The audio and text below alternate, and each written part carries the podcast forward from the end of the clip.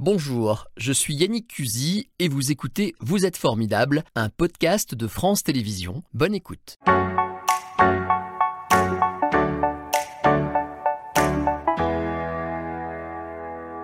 Et l'invité du jour, c'est Lionel Rare. Bonjour Lionel. Bonjour Yannick. Vous êtes le président et le fondateur d'une association euh, qui fait tant parler d'elle. On a vu des images, on va y revenir. Odysseus 3.1 avec vous. On va essayer de, de mieux comprendre ce qu'on trouve sous l'eau. Vous êtes café le matin, jus d'orange? Je suis café le Bon, matin. je vous sers un petit café et expliquez-moi cette histoire de crise euh, écologique de la quarantaine que vous avez vécue en voyant, d'après ce que j'ai appris, une vidéo de massacre de globicéphales aux îles Féroé. C'est précis, ça a été le déclencheur Ah oui, pour vous. ah oui, oui. Bon, euh, j'aime à répéter que nous avons deux vies et que la deuxième commence quand on s'aperçoit qu'on n'en a qu'une seule. Euh, ce qui m'est arrivé effectivement en découvrant un, un massacre allez, de, de- de grands dauphins du côté des îles Féroé euh, sous euh, gouverne de culture. L'argument, c'est d'entretenir une tradition. Et ce sont des centaines de dauphins, de grands dauphins, des globicéphales, qui sont rabattus par euh, les Féringiens sur les plages euh, pour le simple plaisir et l'entretien d'une coutume. Ça m'a complètement révolté et j'ai souhaité m'engager à côté d'une association à l'époque très connue, vous savez, avec des têtes de pirates. Et euh, voilà ce qui a été mon de- déclencheur. Voilà, qui lutte contre les, les Oui. abus, les excès. et- L'envie d'être acteur, tout de suite. Alors, vous êtes devenu, on va le dire comme ça, oui, acteur de la défense de la nature. Euh, vous étiez aussi plongeur à la base. Vous avez perfectionné votre technique. La plongée, c'est votre truc. C'est ça, j'ai fait beaucoup de sport, mais j'avais toujours la plongée au fond de moi. Et, euh, et elle s'est révélée être euh, un vrai outil euh, il y a cinq ans. Et je m'y suis remis. Je suis passé de la plongée loisir à la plongée professionnelle. Et donc, vous fondez cette association euh, Odysseus en août 2018 pour mener à la fois une, euh, une action au quotidien et faire de la pédagogie, de la transmission, alerter. Euh, alors, juste un petit mot sur le nom de l'association, parce que moi, ça me parle et il y a toute une génération à qui ça parle. Ouais. Euh, c'était dans la série Ulysse 31, je me rappelle très bien. Odysseus, c'était le nom du, du navire, c'est ça, hein, C'était le nom du vaisseau. qui était rond comme ça, avec un œil. qui était rond, qui avait un œil. Il y avait Calypso, il y avait Ulysse 31, il y avait déjà France Il y avait 3. le petit nono, Ouais, le c'était sur nono. FR3. Ouais. Regardez ça, c'était vers 20h. Tout à fait. Enfin, vous dites aussi que ça fait référence à l'Odyssée d'Homère. Euh, en chacun de nous sommeille le super-héros de notre enfance. Voilà comment vous, enfin, vous résumez ce choix de nom, et je trouve ça assez poétique. Alors, allons-y. Quelles sont ces actions? Euh, Il y a beaucoup de choses très différentes. On a vu, par exemple, ce, ce nettoyage des eaux. Ça, c'est, enfin, ce nettoyage. Oui, c'est ça, en fait. Vous allez euh, récupérer les saletés dans l'eau, c'est ça? Vous faites ça souvent? Oui, oui, oui, on fait ça souvent. Notre but premier, c'est une protection de la nature en général et protection de l'eau en particulier. H2O, on dit toujours que euh, l'homme est fort, il, veut aller dans l'espace chercher cette trace de vie, H2O, alors que regardez là, sous, nos yeux, elle est là, elle est infime, elle est à protéger, donc euh, on protège cette molécule qui est la source de la vie. Et on fait ça régulièrement, Euh, on fait ça tous les mois, vous voyez, là on a... mercredi, samedi, dimanche prochain, des opérations qui sont déjà prévues dans le Rhône, dans le bassin du Grand Large, pour nettoyer. Donc, alors, c'est un petit peu partout, on va l'expliquer. Dans certains, on a vu des glaciers, euh, vous allez dans les cours d'eau. Euh, ceux qui se battent avec vous, ce sont forcément des militants euh, ou il y a aussi des gens qui ont d'autres actions. Comment sont répartis les rôles dans l'association? J'ai une chance extraordinaire, c'est un vrai melting pot. C'est la France, c'est notre société, il y a de tout. Euh, on va du chômeur au chef d'entreprise, on va de, euh, de l'enseignant, on a, on a un petit peu de tout, un vrai melting pot. On a des jeunes, on a des plus expérimentés, et euh, on a maintenant des scientifiques, des, de vrais scientifiques qui ont rejoint notre, notre entité et puis qui se sont regroupés sous la forme d'un conseil scientifique pour pouvoir euh, faire le lien entre la science et les citoyens en vulgarisant un maximum.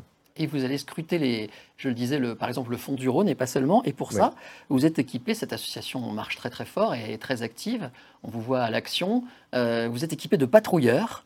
Euh, qui s'appellent alors le l'Arios et l'Arios 2, c'est ça, ils ont gardé le Oui. même nom. Euh, à quoi ça sert ces, ces- ces bateaux très particuliers? Alors, ça nous sert à plusieurs choses. Tout d'abord, euh, à faire des opérations de repérage de zones polluées. Alors, on embarque avec notre bateau, euh, et puis on peut se rendre compte sur place de là où, où il y a des zones à, à- à nettoyer. Et puis également euh, à être opératif. C'est-à-dire qu'on embarque notre, équipe de plongeurs, on, embarque nos bénévoles et on procède à ces nettoyages. Et puis également un volet qui est de la pédagogie, de la transmission, où on embarque toujours euh, le public que l'on veut toucher et sensibiliser à ces actions, et notamment les scolaires.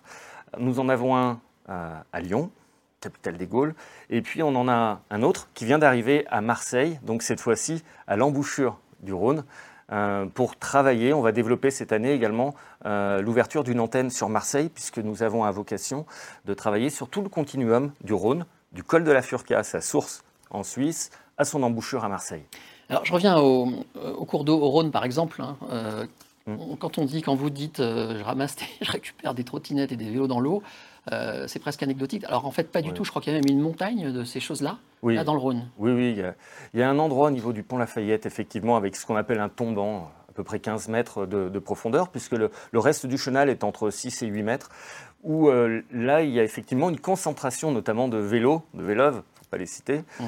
ou tout du moins... Ce sont les vélos gratuits euh, oui, oui, oui, c'est une concentration de macro-déchets en général. Alors c'est vrai que l'attention médiatique est attirée sur les trottinettes, mais pas que, ça va de la batterie à, la poêle Tefal. Euh, les, gens jettent dans l'eau. Les gens jettent, oui. oui, oui ça se retrouve là parce que les gens jettent directement. Parce que les gens jettent volontairement. Mm. On trouve même des éléments de chantier, mais des éléments de chantier du particulier.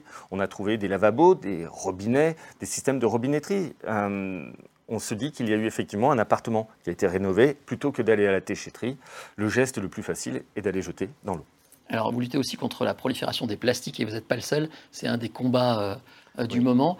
Euh, cet été encore, je ne vais pas raconter ma vie, mais j'étais au bord de mer et tous les matins, j'allais à la plage constater que la mer ramenait énormément de plastique et de plus en plus petit. Et je me disais, c'est un combat. Enfin, tous les matins, il y a des gens qui, prennent leur courage à deux mains, qui ramassent tout ça sur, à mon avis, toutes les plages du monde. Mais ça suffira jamais. Est-ce que c'est pas un combat perdu d'avance? Oui. c'est triste. Je m'attendais pas à cette euh, réponse. Euh, je, réponds avec franchise, euh, mais sachant qu'il y a un trou dans le bateau et qu'il faut quand même écoper. L'espoir, l'espoir de trouver une solution est ce qui anime l'être humain. Je vais vous donner un, chiffre, Yannick. Est-ce que vous savez ce que c'est qu'un trillion? Pas du tout. Je vais faire le malin. un trillion, c'est un milliard de milliards. Ah d'accord, oui, j'y suis. Un avec 18 zéros. Hum. Euh, il y a l'Institut de recherche de Kyushu a estimé qu'il y avait 24,4 trillions de microplastiques dans les océans. 24,4 milliards, milliards de microplastiques, en dessous de 5 mm. Tous les jours, nos fleuves ou dans les mers, on rejette 30 à 40 000 tonnes de plastique. D'abord des macro-déchets, et puis l'action des courants, l'action du soleil, fait que ces déchets deviennent de plus en plus petits. Et pour cet institut, il sera impossible de nettoyer les océans de ces microparticules. Alors, on cherche, alors il y en a qui inventent des petits poissons, là, on essaie de trouver des poissons euh, en plastique, c'est juste fou, qui vont manger des microparticules de plastique. Ouais, histoire de fou. Alors, on pourrait dire plein de choses avec vous, je vais essayer d'avancer, mais je ne sais pas si on pourra tout dire. Vous avez aussi euh, fait un documentaire sur le lac de la Tête d'Or. C'est le lac qui est au parc de la Tête d'Or à Lyon. Oui. Euh, vous êtes tombé amoureux de ce lac parce que vous, qu'est-ce que vous y avez découvert en, quelques secondes? Alors, on a découvert la Tête d'Or, il faut absolument pas le dire aux, spectateurs, et on l'a décalé sur le côté pour euh, les générations futures. on est surtout, effectivement, vous avez dit, tombé amoureux de, ce lac. Euh, on a d'abord voulu mettre en place une opération scientifique, effectuer des relevés bathymétriques, une cartographie du lac, et puis euh, effectuer des référencements d'espèces, faune et flore qu'il y a dans, ce lac. Et petit à petit, la magie a opéré. On a plongé pendant deux jours et une nuit, puisque nous avons eu les autorisations de pouvoir dormir. Ça a été génial, Yannick, puisqu'on était à la sortie du confinement. Ça avait poussé de partout. Quand on entend la police municipale qui passe à 22h et qui nous dit fermeture du parc, fermeture du parc, on voit les citoyens qui s'en vont.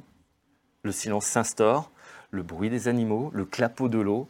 Là, on a pu plonger et la magie s'est vraiment opérée. Effectivement, on avait prévu de faire une vidéo de deux minutes, comme d'hab, ça s'est transformé en un documentaire de 26 minutes qu'on a pu projeter à, l'ensemble de nos concitoyens. Bon, vous faites plein de choses. On n'a pas hmm. envie de vous couper, c'est terrible.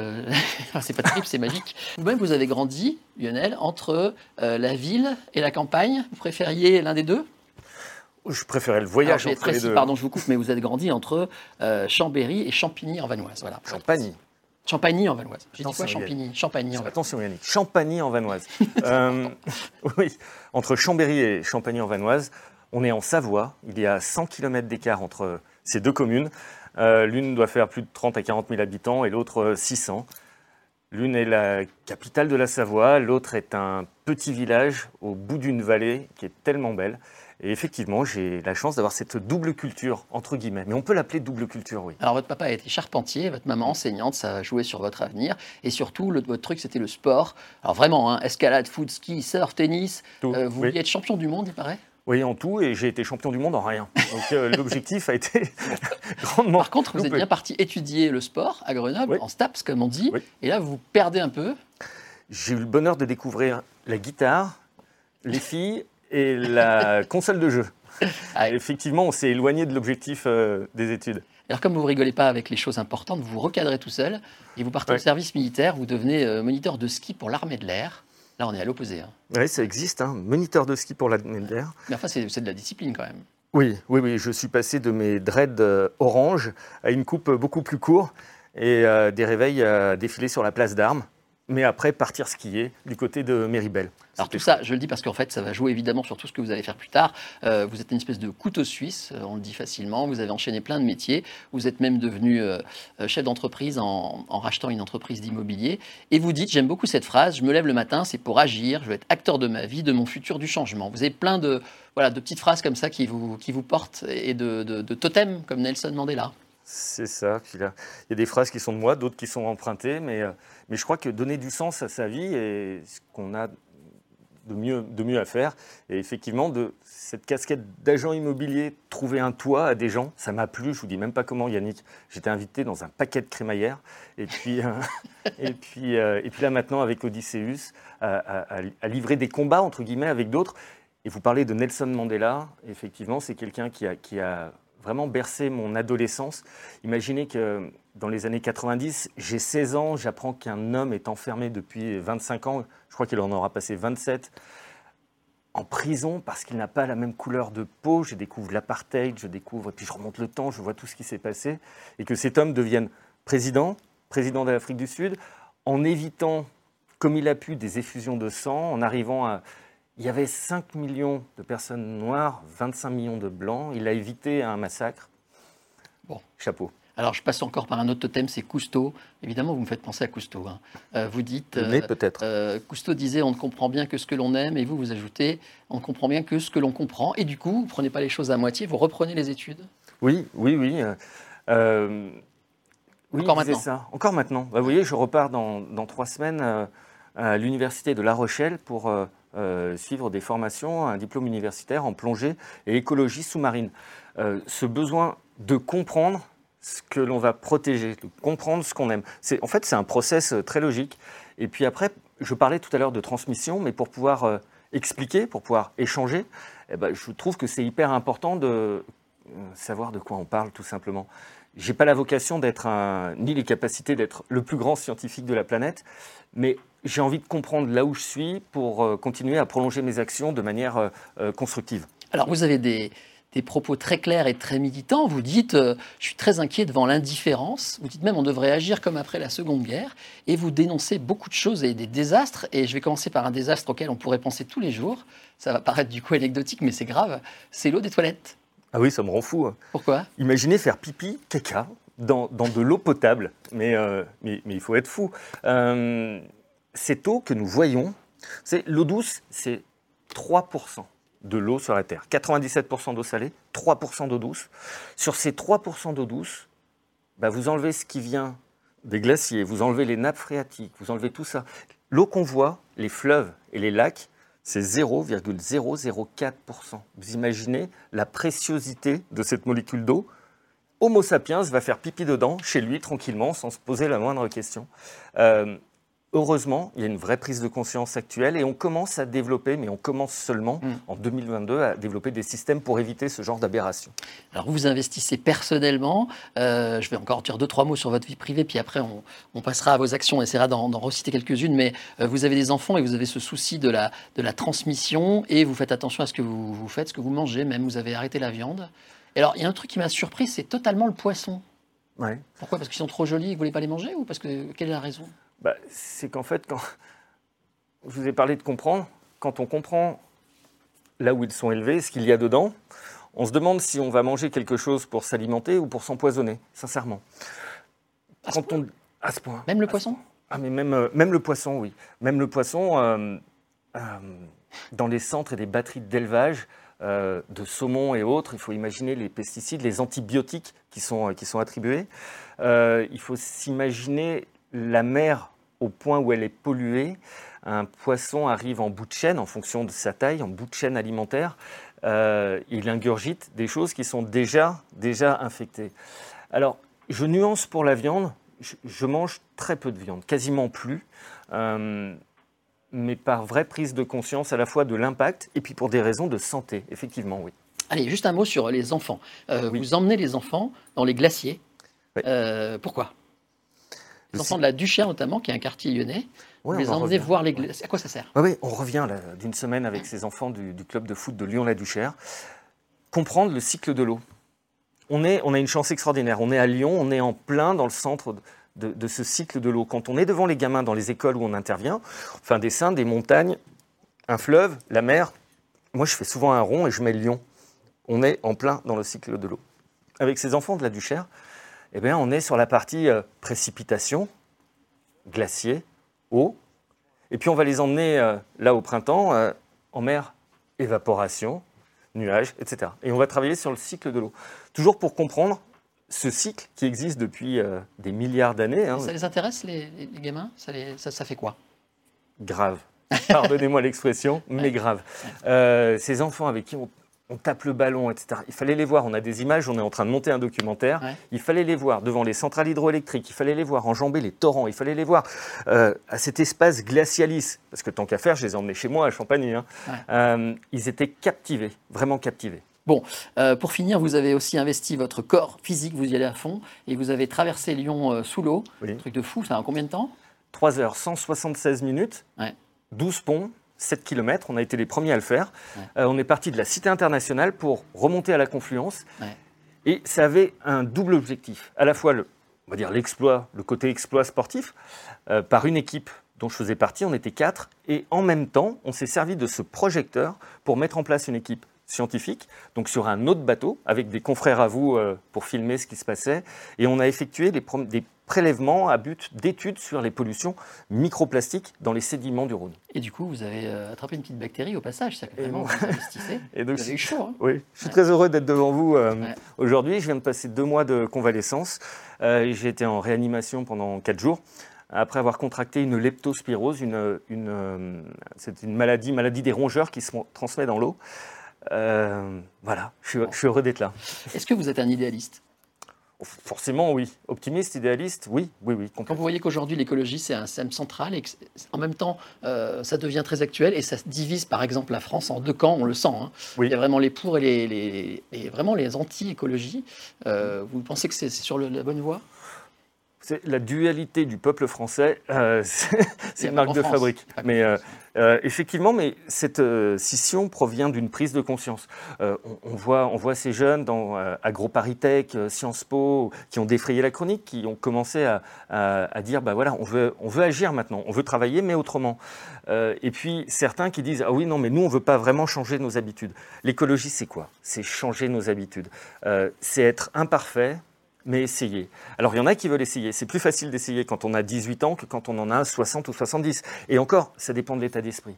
Mais euh, voilà, j'espère que petit à petit, si on le fait intelligemment, on va arriver à, gommer, gommer cette frontière qui s'est installée. C'est un beau message. C'était Vous êtes formidable, un podcast de France Télévisions. S'il vous a plu, n'hésitez pas à vous abonner. Vous pouvez également retrouver les replays de l'émission en vidéo sur France.tv.